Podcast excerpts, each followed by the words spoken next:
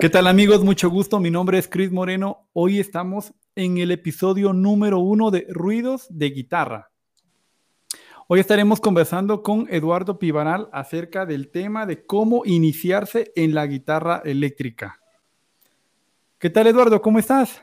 Gracias Christopher, ¿qué tal? Eh, aquí felices de poder iniciar el primer episodio de, de este podcast. Espero que tengamos mucho éxito. Así será, ojalá que sí.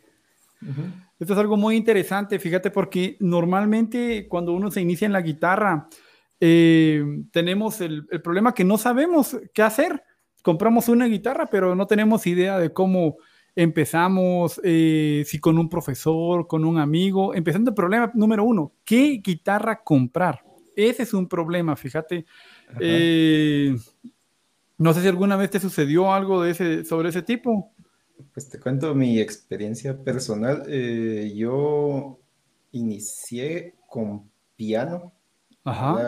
fue el primer instrumento al que tuve acceso y aprendí en el colegio. Digamos que cuando yo empecé todavía no estaba muy esparcido esto de, la guitarra y todo eso. O sea, más que todo era como que mirabas una guitarra como que era cosa de, la iglesia, digamos, ¿verdad? sí, así era. Allá en la colonia donde nosotros vivíamos, cabal. Ajá, entonces yo inicié con, con, piano y después batería, pero siempre me, me, gustó el sonido de la guitarra porque pienso yo que tal vez era lo, lo más como que, no sé, accesible a, a tocar eh, tus canciones favoritas, por ejemplo, no necesitas, eh, con una guitarra acústica, no necesitas amplificador, no necesitas cables, no necesitas energía. Es, por ejemplo, un, piano que, no puedes estarlo cargando a todos lados o mucho menos una batería, ¿verdad? Ajá, ajá. Entonces, tal vez pienso yo que la guitarra es tal vez por eso como que llama la atención. Es algo que, que las, los nuevos músicos que se sienten atraídos a esto, por tal vez la facilidad de acceso que tiene, ¿verdad? exacto. Y, hay varios casos también, ¿verdad? Que si vas a iniciar con una guitarra acústica o si vas a iniciar directamente con una guitarra eléctrica, eh, es distinto que, vas a hacer. O sea, yo pienso que tal vez el mejor consejo que puedo dar yo para el, alguien que se está iniciando independientemente de si es eh, acústica o eléctrica sería comprar el mejor instrumento que puedas por, tu dinero. Porque eso de, decir que hay un guitarra de principiantes, eso no existe. O sea, hay un bueno o, mal instrumento. Exacto. Fíjate que es muy interesante eso, lo que, eso que me decís. Eso me recuerda a que yo he tenido la experiencia con muchos amigos que me dicen es que fíjate que quiero comprarme una guitarra eléctrica porque quiero sonar como Slash, por ejemplo. Y ahí está el primer error que para sonar como Slash no solo, no solo se necesita una guitarra Les Paul. Eh, no, no, no, no, no. O sea, necesitas la guitarra, necesitas el amplificador Marshall JCM 900 que utiliza, necesitas eh, los miles de dólares que puede tener entre el amplificador y entre la guitarra, todos los pedales, todo ese equipo de todos los procesadores que utiliza para sonar tal cual. Y aquí viene otra cosa muy importante a pesar de que pudieras comprar todo eso, no, nunca vas a sonar igual. No se puede porque no tenés los dedos, ni el sentimiento, ni la forma en la que él ejecuta el instrumento. Es más, si él se quitara su guitarra en el escenario y te la diera a vos y vos empezaras a tocar, desde ahí ya no sonas igual, porque cada uno tiene un sonido muy, muy único, ¿verdad? Para algo para, para, para tocar. Pues sí, contame eh, otra, otra experiencia de esa que tuviste ahí. Dame un segundo. Sí, eh, algo muy importante también es de que también hay que dejar en claro como que, en primer lugar, eh, las partes que necesitas para iniciarte en, la guitarra eléctrica. O sea, necesitas como mínimo una guitarra y un amplificador.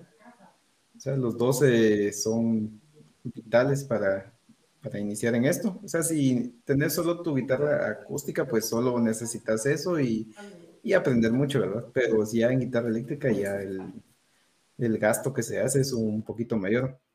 Y en, lo que yo he aprendido hasta ahora, yo creo que es mejor eh, comprar el, el, amplificador, el no más caro, el mejor que puedas comprar, una marca reconocida, que, que, sea, como decimos aquí en Guatemala, que sea tayuyo.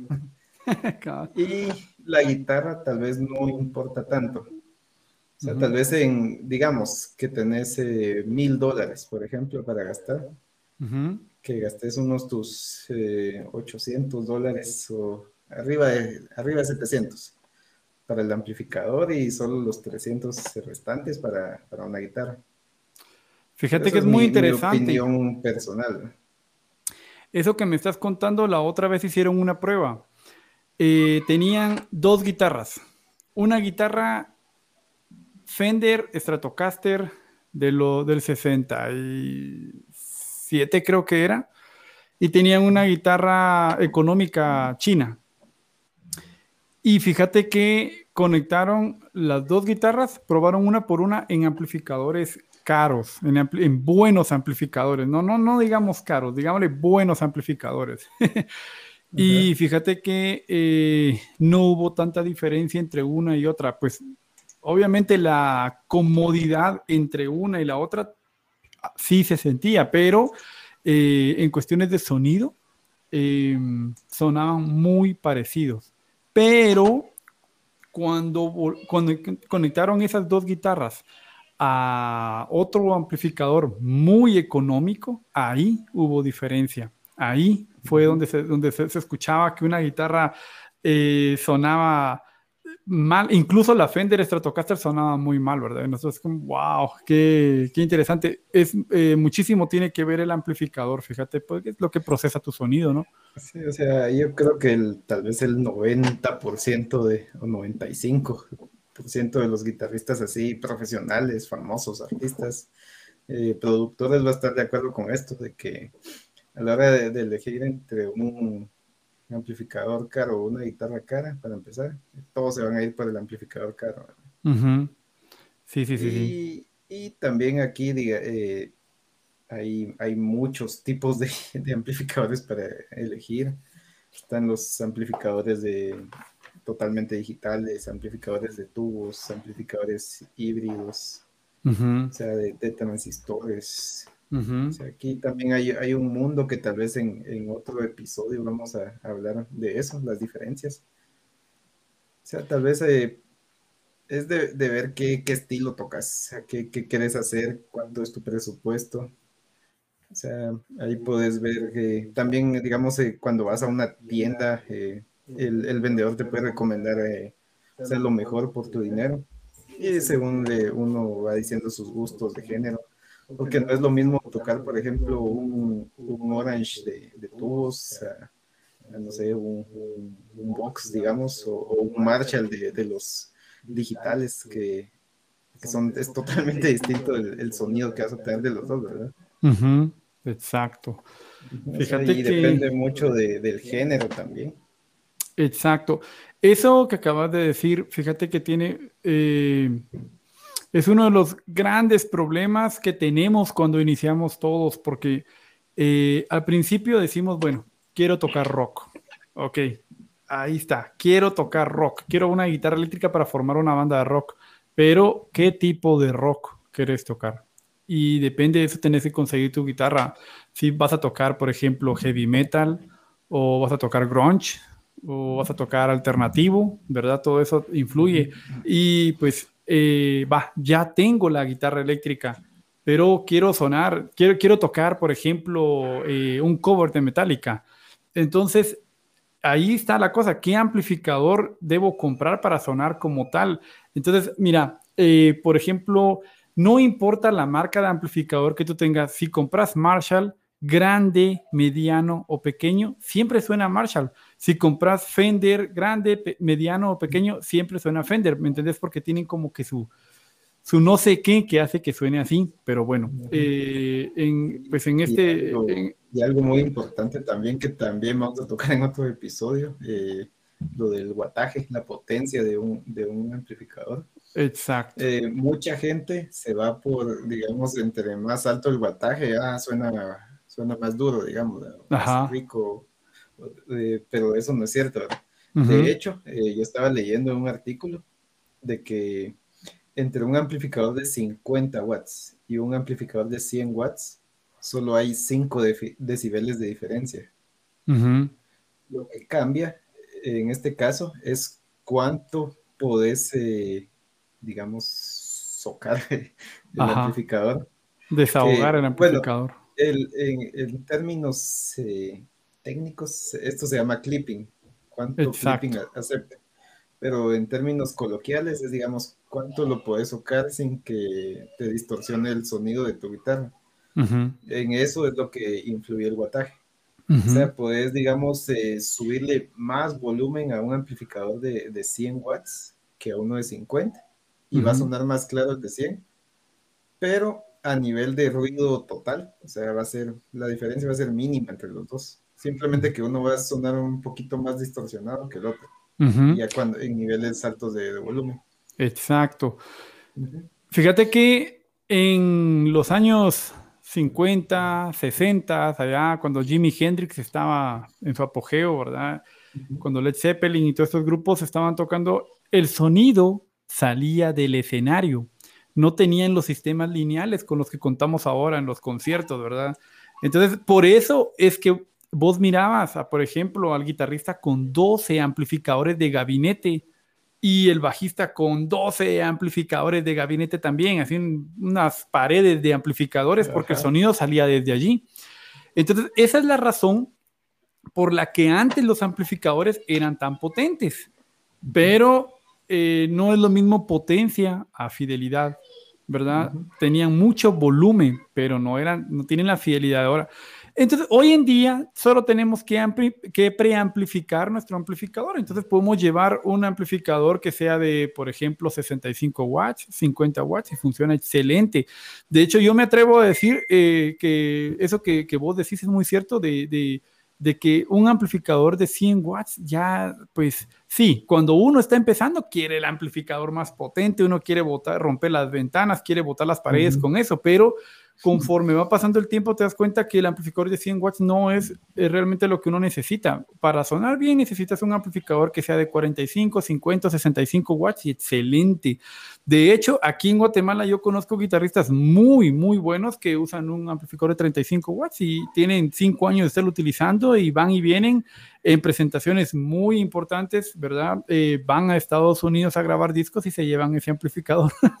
y entonces eh, es excelente eso, ¿verdad? Porque eh, ya no es el, esa onda rockera de Simón, démosle todo el volumen y soquémoslo y jodamos a los vecinos. No, no, no. Pero... de, hecho, también yo recomiendo comprar un, un amplificador, por ejemplo, de de 20, 25 watts de una marca reconocida a uno de, marca no tan reconocida de, de, 60 o 100 watts.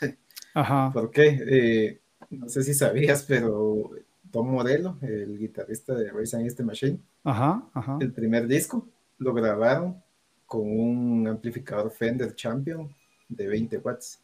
Oh, wow. Porque en ese tiempo ellos todavía estaban iniciando, era su primer disco, o sea, no tenían mucho dinero para equipo. O sea, Tom Modelo consiguió ese amplificador de 20 watts Fender. Qué excelente. Y en ese grabaron el disco de Killing de, Race Against the Machine, su primer disco. Y ese disco ganó un Grammy. Para que, se hagan una idea que no necesitan mucho, o sea, mucha potencia, equipo muy caro, sino más que todo la creatividad, ¿verdad? O sea, y aquí en Guatemala, que todos vivimos en, en toda Latinoamérica, que vivimos generalmente así en condominios, eh, apartamentos, las casas son muy pegadas a la, a la siguiente. O sea, es un problema, la verdad, es un problema grabar que con, incluso con un amplificador de, de 20 watts, ya pasarlo de 6, 7 en volumen ya, ya molesta a los vecinos. O sea, ya, ya, ya les van a mandar a la policía. Sí, 6, 7 ya estamos hablando de más de la, más de la mitad. O sea, digamos, si, si ustedes eh, compran bien un apartamento y compran un amplificador de 50 watts, la verdad es que solo están tirando su dinero. O sea, si, si ustedes no van a ir de gira, o sea, si, si solo van a grabar, digamos, en, en estudio de casa o, o, en un estudio en algún otro lugar, en su apartamento. O sea, 20 watts más que suficiente. Van pueden comprar un, amplificador un poco más exclusivo, digamos, con ese dinero, por, una, potencia menor. Y, o sea, están adquiriendo mejor equipo, van a tener eh, un audio, un, no sé, algo más, más, más reconocido, ¿verdad? Fíjate que eh, eh, ah, tocando el tema eh, de los amplificadores pequeños y de los grandes, fíjate que sucede que los amplificadores de gabinete, has visto que tiene dos, son los, los 4x12, son cuatro bocinas, dos abajo y dos arriba. Las dos bocinas que van arriba están en una, están como en, en un ángulo que hace que te dé a voz en la cara cuando tenés el amplificador enfrente. Pero las bocinas que están abajo, esas si vos te pones enfrente, si vos estás en un bar, por ejemplo, de unas 30, 35 personas, y te llevas a, a tocar con tu banda un amplificador de gabinete, mira, se ve bonito, pero en realidad no sirve de nada porque vas a dejar sordo a medio mundo y vos no lo vas a escuchar. Vos vas a decir, ah, esto casi no suena, pero porque el sonido lo estás dirigiendo para el frente y no para donde vos estás. Así es uno de esos barcitos chiquitos donde ah, todas las mesas están pegadas. Ajá, ya viste que aquí eh, es la mayoría de los bares aquí en Guatemala, pues son así, ¿verdad? Para presentarse.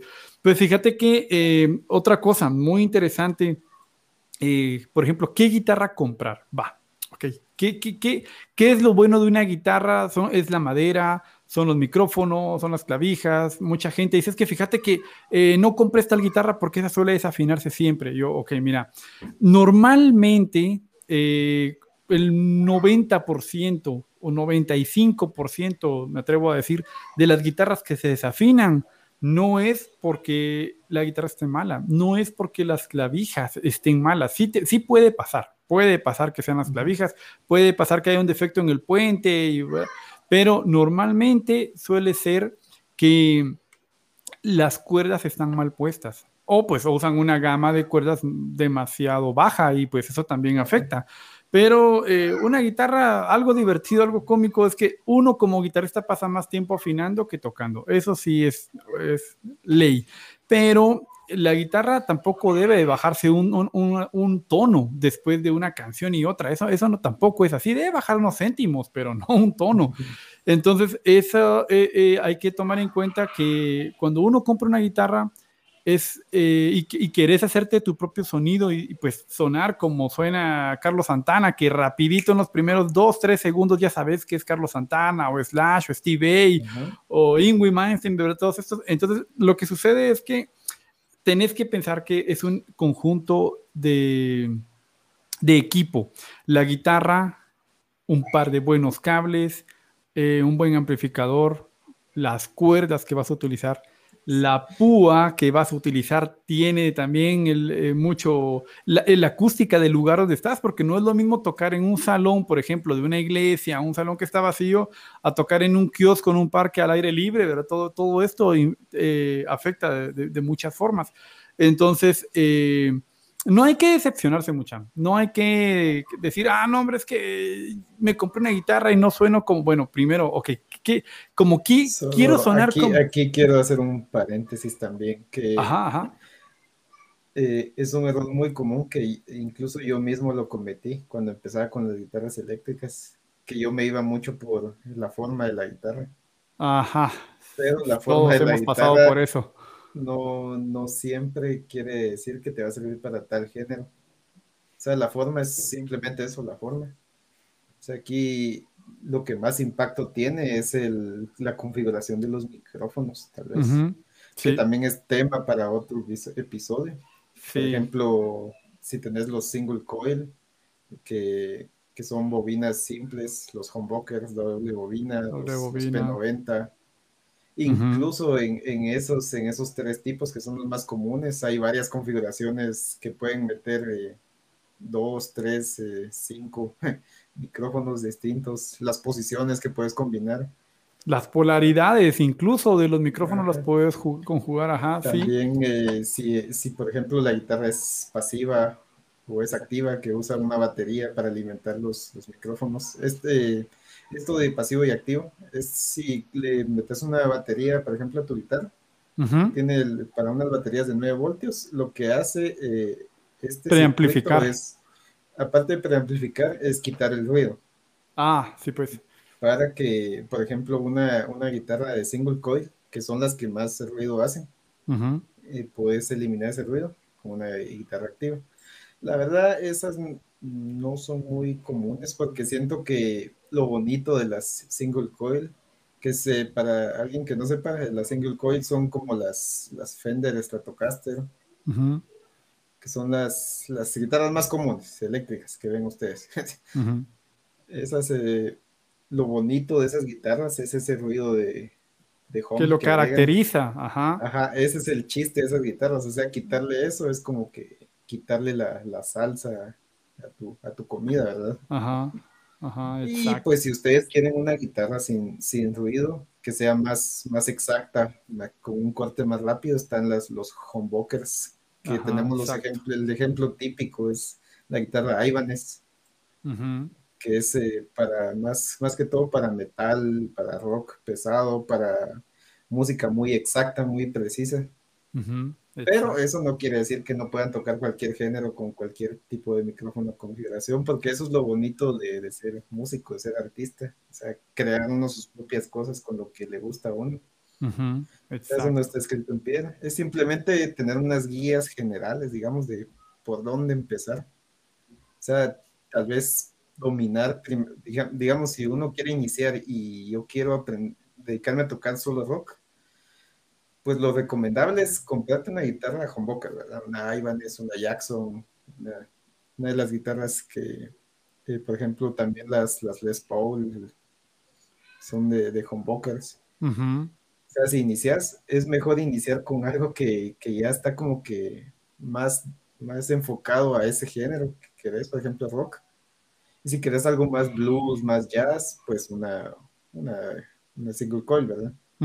Exacto. O sea, no, es que puedas intercambiar, porque sí se puede intercambiar perfectamente, pero si estás iniciando, pues es mejor empezar con, algo que se te haga fácil, es sacar los, los sonidos de, al principio, ¿verdad? Para, para que uno no vaya a terminar frustrándose, ¿verdad? De que, ah, no me sale, sí. Fíjate que eh, ya que estamos tocando el tema de los micrófonos, todo es algo muy interesante el, el, el saber también que la madera del instrumento es tiene muchísima influencia, porque cada tipo de madera tiene un timbre.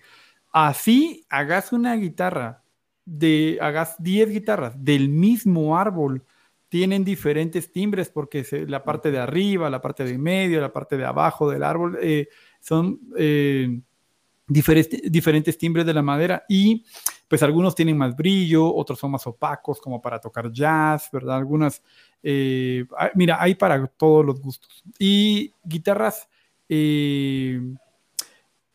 ah, es, muy común encontrarte hoy guitarras bien maquilladas, que son un ocote por dentro, pero tienen eh, una pintura preciosa por fuera. Y bueno, ahí está. El problema de estas guitarras es de que con, al ratito se le empiezan a salir los trastes solitos, se empiezan a inflar, se empiezan a, despegar porque son de playbus o madera prensada. Eh, la calidad de la, electrónica de la guitarra tampoco es muy buena. Eh, los trastes son de una calidad que rapidito se abollan, se gastan. Eh, entonces, sí, es importante darse una pequeña investigada antes de comprar una guitarra, hablar con algún amigo que ya esté en el medio, decirle, fíjate que quiero comprar una guitarra eh, y quiero sonar más o menos así. Entonces, hay que investigar qué utilizó ese guitarrista como el que quiere sonar, ¿verdad? Todo el equipo y pues no vas a poder comprarlo todo, pero sí tener una idea para acercarte a ese sonido, ¿verdad? Eh, fíjate que... Eh, y, que también que no tengan miedo de, innovar tampoco, ¿verdad? exacto, e, e, eso, eso es la música, la música es arte. el ejemplo típico la guitarra, la Frankenstein de Eddie Van Halen. Ajá, ajá, exacto. Él, mismo vino y, le voló con un alicate, no sé qué, usó un cuchillo para. Eh, tenía su, su Fender Stratocaster. Bueno, no sé si era Fender, tal vez la, marca. Pero era una guitarra de single coil. Era, era una guitarra Squire, creo yo. O, ah, no. O Fender, o México. Fender Stratocaster México, creo que era. Y él quería eliminar eh, algo de la marca. Eh, no, él quería agregar un humbucker a, la, esa guitarra. Entonces vino y le quitó el, el micrófono, el single coil. Y vino él y, con alicates, él peló los cables y, y los, los empalmó, hasta usó un, un centavo para, para, agarrar los cables atrás. Ajá. Imagínate, esa es la razón por la que. Y esa guitarra, o sea, es famosísima hoy en día, vale sí. cuántos millones ahora, ahora que, que, ya está muerto, ¿verdad? De hecho, quisieron replicar la guitarra y no pudieron darle el sonido que daba la guitarra original de él. Porque. en, Google, o sea, esa guitarra es interesantísima. O sea, uh se llama de Van Halen. Ajá. O sea, tiene, fue la primera vez que, que existió un, un, single coil con, con un humbucker. Que ahora es bien común ver eso. Por ejemplo, las Ibanez H, HSH. Ajá, las DIN, las BC dos, dos, traen, ajá, traes dos humbuckers en, cada, en, en el puente y en el y en el brazo y traen un single coil en medio. Excelente. El, que inició eso pues fue Van Halen. qué genial. Pues sí, fíjate que es muy interesante. Todo este tema de las guitarras es un mundo eh, gigante, gigante, mano. Eh, cuando yo creo que otra forma de, iniciarse en la guitarra es porque uno a veces no tiene el suficiente dinero o no se puede arriesgar, porque normalmente, pues a mí la primera guitarra eléctrica yo tenía 14 años, me la regaló mi mamá. Yo tenía un año de estar practicando con la guitarra clásica y yo le dije a mi mamá que quería una guitarra eléctrica ella me dijo, cuando aprendas a tocar, yo te compro una guitarra eléctrica. Entonces yo dije, bueno, pues voy a aprender a tocar la guitarra clásica un poco para que me compre la eléctrica. Y pues la única opción que tenía era comprar una guitarra usada. En aquel entonces, eh, allá por el año 2000, me la vendió un amigo que vos conocés, que le decimos Cerebro, ¿te acuerdas, Carlos? Sí. Eh, aquel, me, aquel me vendió, me ofreció una DIN, una Playmate de modelo 85, 86 creo, y me la dejó en 900 quetzales, fíjate, en dos pagos se, se, compró la guitarra. Ahora, esa, ahora esa, paréntesis, esa guitarra sería una reliquia, o sea, que Chris está jalando los pelos por haberla vendido. Sí, la vendí. sí. Ahora costaría miles y miles esa guitarra, pero bueno. Ah, sí, fíjate, y, y la cosa es de que, bueno, este, ese esa guitarra, pues yo no sabía, mira, la guitarra le compré cuerdas y empecé a practicar. Recuerdo que empecé a, eh, sacar el solo de Switch Mind, de los Guns, y pues ahí estaba yo, pasaba tardes enteras practicando con un amplificadorcito pequeño de, 20 watts. Fíjate, Eduardo, que la, la onda es de que durante 10 años yo no supe que las guitarras había que calibrarlas. Yo no supe que había que hacerles un mantenimiento preventivo o incluso correctivo.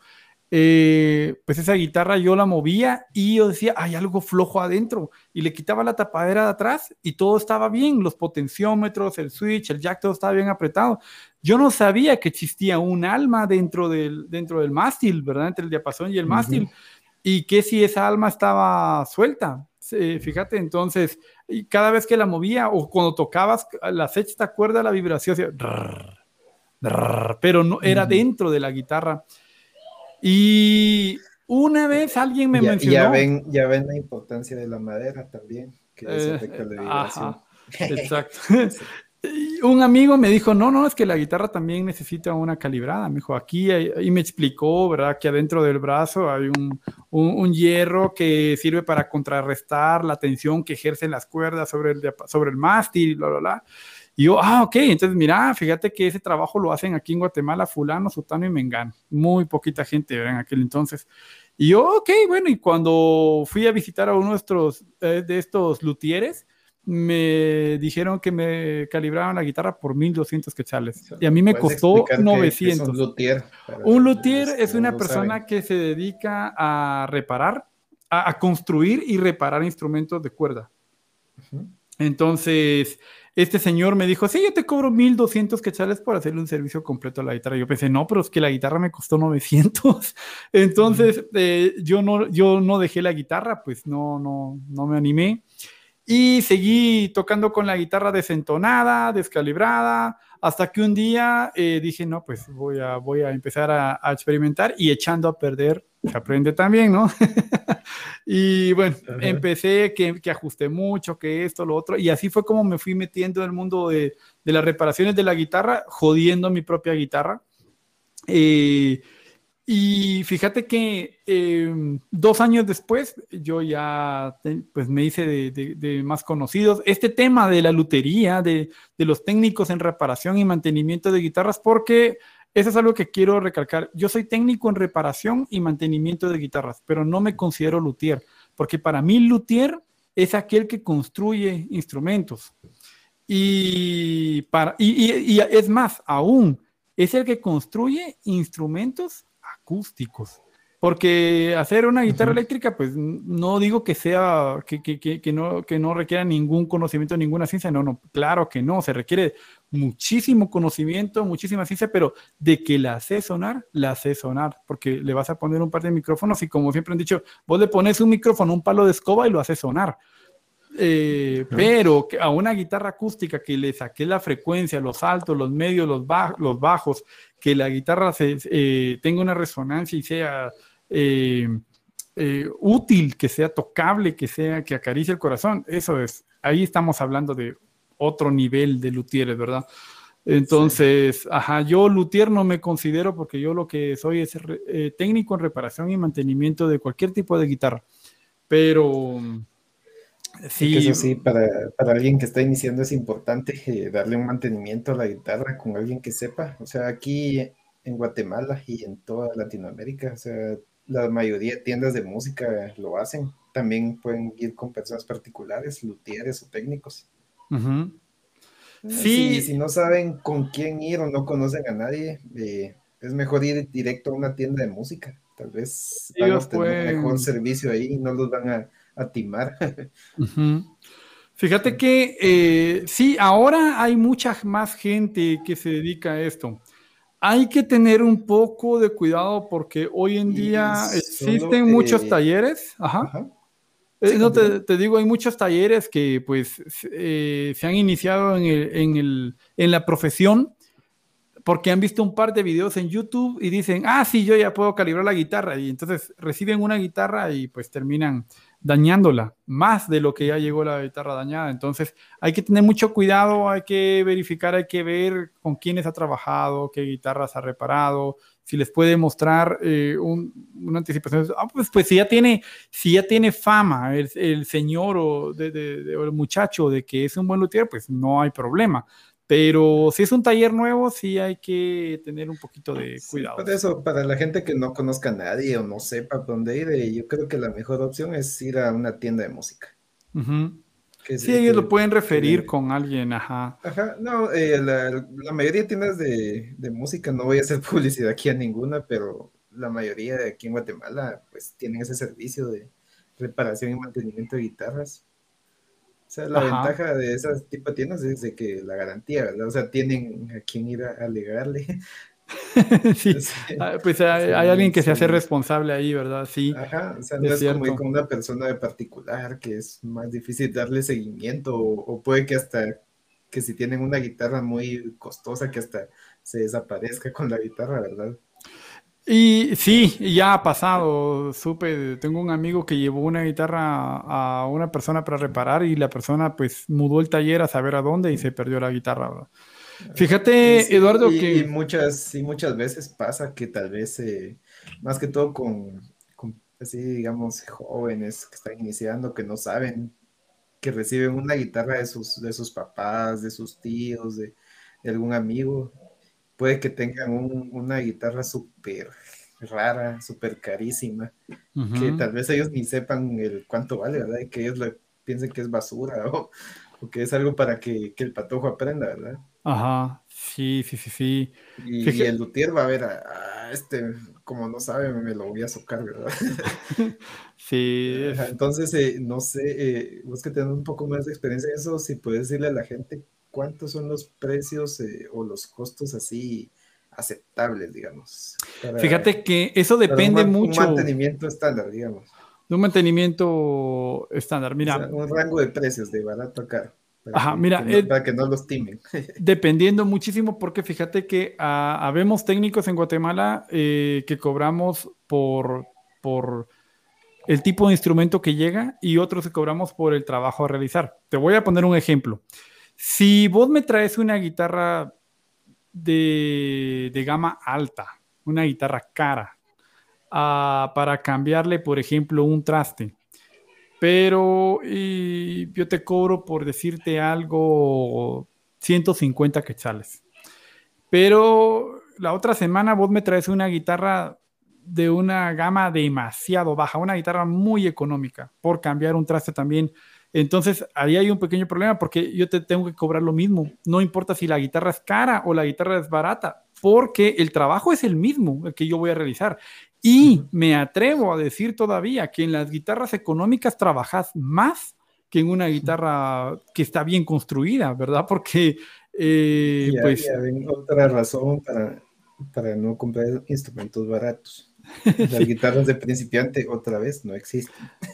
Sí, sí, fíjate que hay, eh, hoy en día eh, hay algo que está sucediendo en algunas tiendas de aquí de Guatemala que están trayendo unas guitarras eh, chinas, que la otra vez yo, me, yo tuve la oportunidad de tocar una guitarra esa y me asombré. Yo pensé, wow, esta guitarra está increíble. Sonaba como no tenés idea, mano. Yo pensé, wow, está súper cómoda, está eh, funcional, estaba bonita. Yo pensé, pues sí, yo podría comprarme esta guitarra. Pensé, el problema es la que la durabilidad que esa guitarra va a tener no es la misma que si tenés una guitarra pues de, de, buena gama, donde, donde los componentes fueron seleccionados, donde la madera eh, fue seleccionado tablón por tablón, donde de verdad usas unas clavijas que, que pues están bien ajustaditas, eh, un puente que tiene un un bloque más grueso para darle más cuerpo, para darle más bajos a la guitarra, por ejemplo. Eh, ese tipo de cosas, sabes que en una guitarra económica no lo vas a tener. Eso no lo vas a tener. Y otra consulta, Chris. Eh, ¿Sí? ¿es, ¿Es mito o es eh, algo cierto que, digamos, una guitarra más pesada es mejor que una más... ¿O es muy subjetivo eso? O, solo en ciertos casos? Mm, es, es, en ciertos casos, porque hay maderas que son más pesadas que otras, también hay unas maderas que están más secas que otras, ¿verdad? Y por eso pues suele empezar eh, un poco menos, pero eh, mucho depende del tipo de madera. Eso es del tipo de madera. Yo he tocado guitarras que, que dos canciones y estoy, uff, me dolió el cuello porque son bien pesadas y suenan increíble. Y también he tocado guitarras eh, que no pesan absolutamente nada y suenan increíble.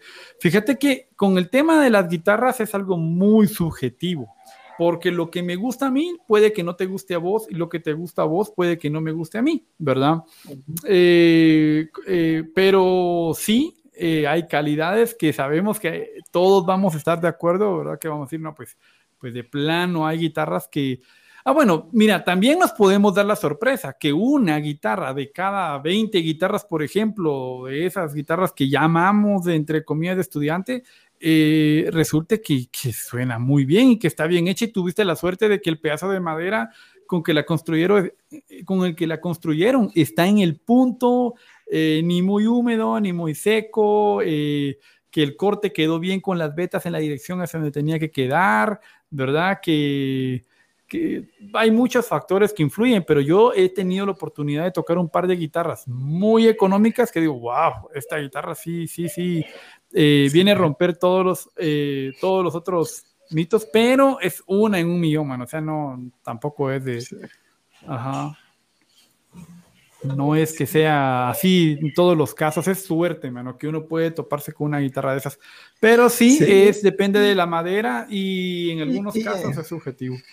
Y también eh, eh, está el caso donde ustedes, por ejemplo, les gusta mucho una guitarra que tienen, por ejemplo, una de, de, gama baja, por ejemplo, una Epiphone o una Squire, de las, de las que te venden en las tiendas de música generalmente, que yo las considero de gama baja, que son buenas. Ajá. Ese tipo de guitarras, eh, Vale que las puedes conseguir a nuevas a unos a menos de 3000 quetzales, que es una guitarra bastante aceptable para alguien que está iniciando, o sea, no gastas mucho y obtienes una guitarra buena. Sí. más adelante, si te gusta mucho tu guitarra o te encariñaste con ella, eh, también hay, hay opciones a, tuneado, así como los carros, digamos. Ajá. O sea, no, no, no, ¿verdad? Pero, o sea, puedes, eh, puedes cambiar, eh, por ejemplo, lo, el primer cambio que, que yo recomiendo hacer, en guitarras cuando quieres tunearlas es cambiar las clavijas.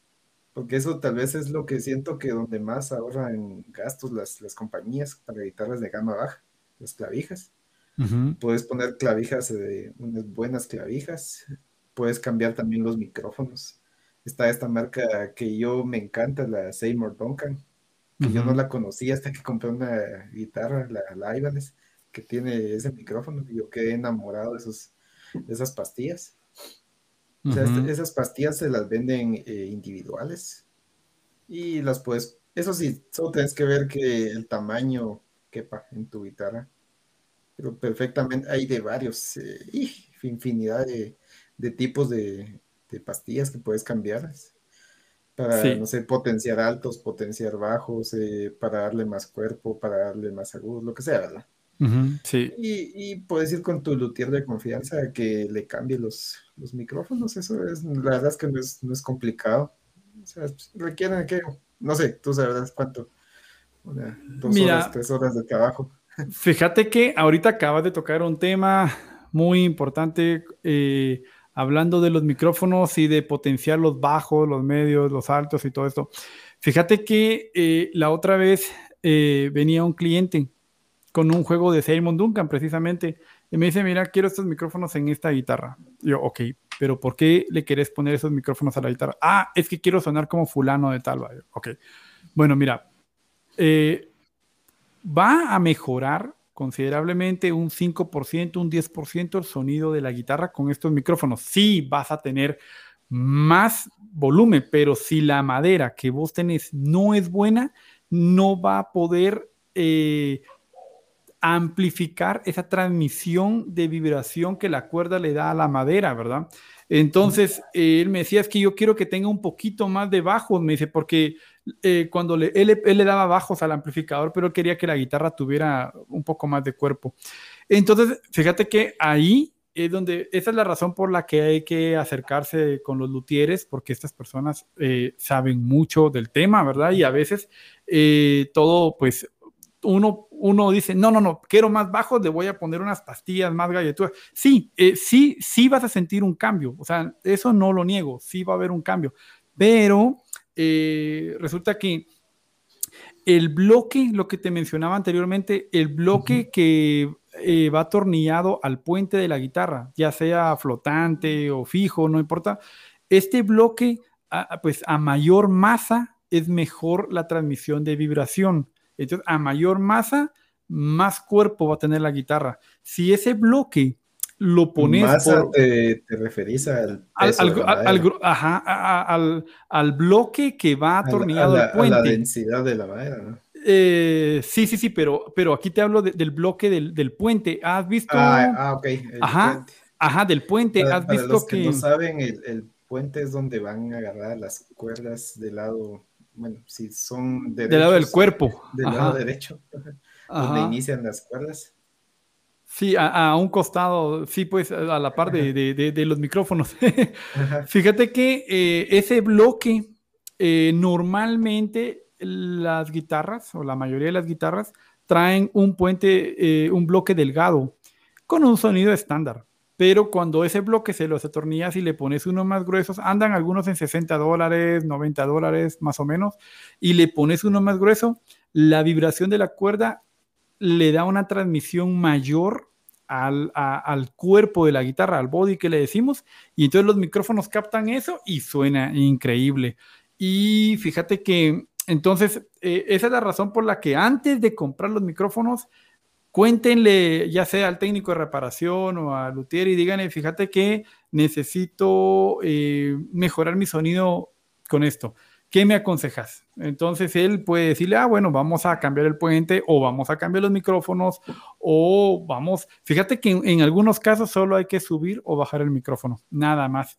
Eh, las guitarras, por ejemplo, la, la Ibanez por ejemplo, es una guitarra que está muy bien construida, es una guitarra económica, pero que te saca la tarea en cualquier género, es una excelente guitarra. Pero si no me lo estás preguntando, pero si te, si te tuviera que decir. Yo, he visto varios guitarristas que, que ven así como con asco esas guitarras, las Gio.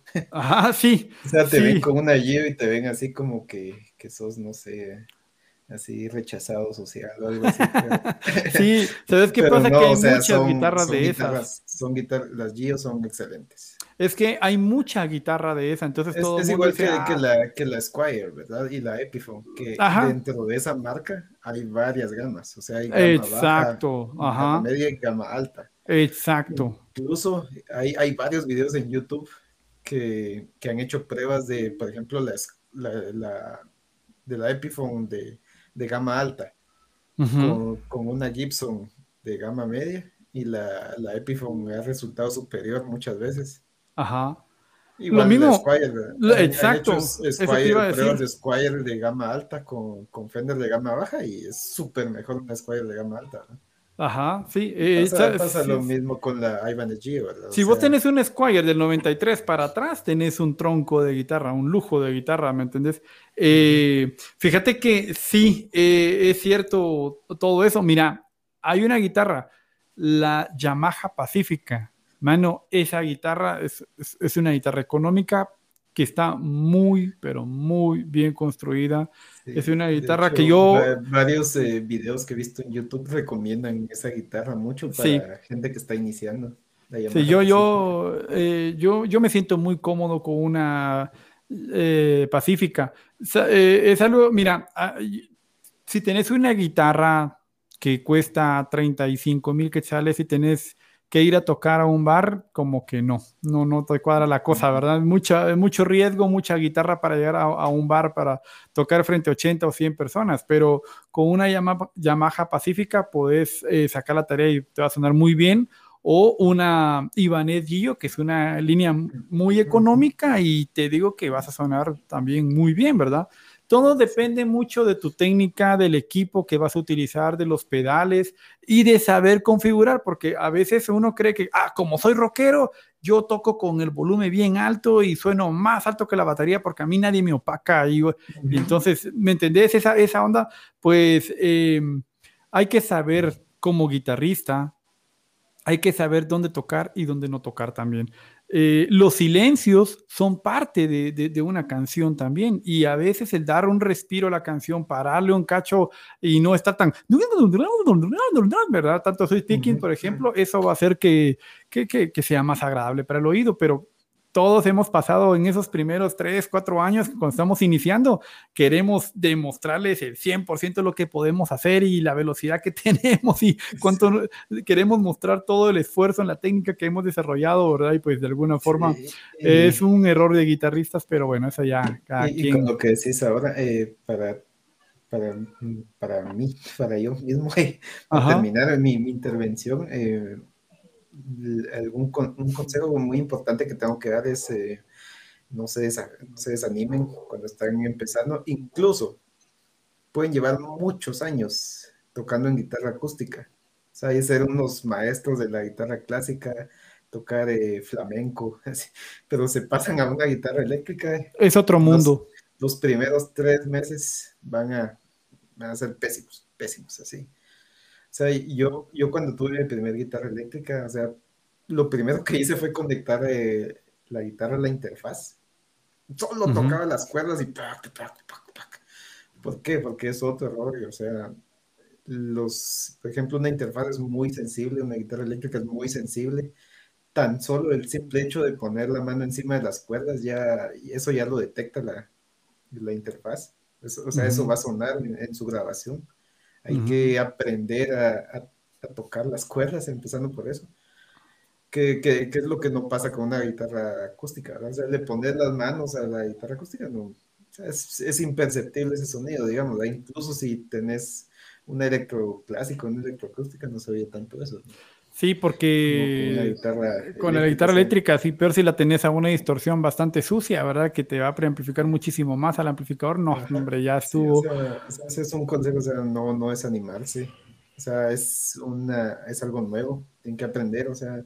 Sí, es igual, es igual que, por ejemplo, ir, ir, al gimnasio, o sea, no esperen estar eh, musculosos, eh, no estar mamados en, en, en, una, semana.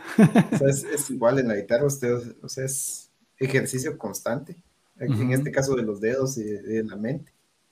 Sin la sincronización. entre más ejerciten, más rápido ser la adaptación, pero sí, ese, ese periodo de adaptación no se lo van a quitar a nadie, nunca. o sea, todos vamos a tener ese periodo de adaptación, no importa que sean unos genios de la música. O sea, no se desanimen. Para algunos es más tiempo, para algunos es menos tiempo. O sea, no porque mi, mi amigo ya puede tocar, eh, no sé, canciones de bueno, en mi caso de Korn, de, no sé qué, está de moda ahora, pero en mi tiempo era Korn, Biscuit, Metallica, todo eso. Sí, sí. que si alguien ya saca esas canciones y ustedes todavía no, pues no se desanimen, porque cada quien tiene un periodo de aprendizaje distinto. Hay que seguir constante, constante, constante. Entre más tiempo puedan practicar al día, mejor. Y lo más importante, y pienso que aquí muchos guitarristas fallamos, la teoría musical pienso yo que la guitarra es uno de los pocos instrumentos, junto con la batería, que no necesitas saber teoría para poder eh, dominar el instrumento. Pero sí es muy importante la teoría musical. O sea, les hará la vida más fácil. Sí, la gente puede componer sin saber teoría musical, simplemente al oído y al sentimiento, pero es mejor si saben la teoría. Sí, por ejemplo, estudiar armonía te va, te va a expandir el universo literalmente. Ajá. ¿Qué es, lo que me pasa a mí ahora? ¿verdad? Que yo no sabía teoría musical. Yo aprendí hacia la brava.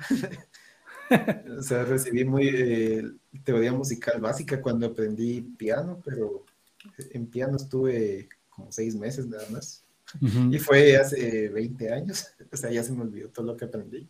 O sea, yo, yo sé tocar guitarra, o sea, tengo la habilidad, pero no tengo el, conocimiento teórico, entonces componer canciones me cuesta mucho, ¿verdad?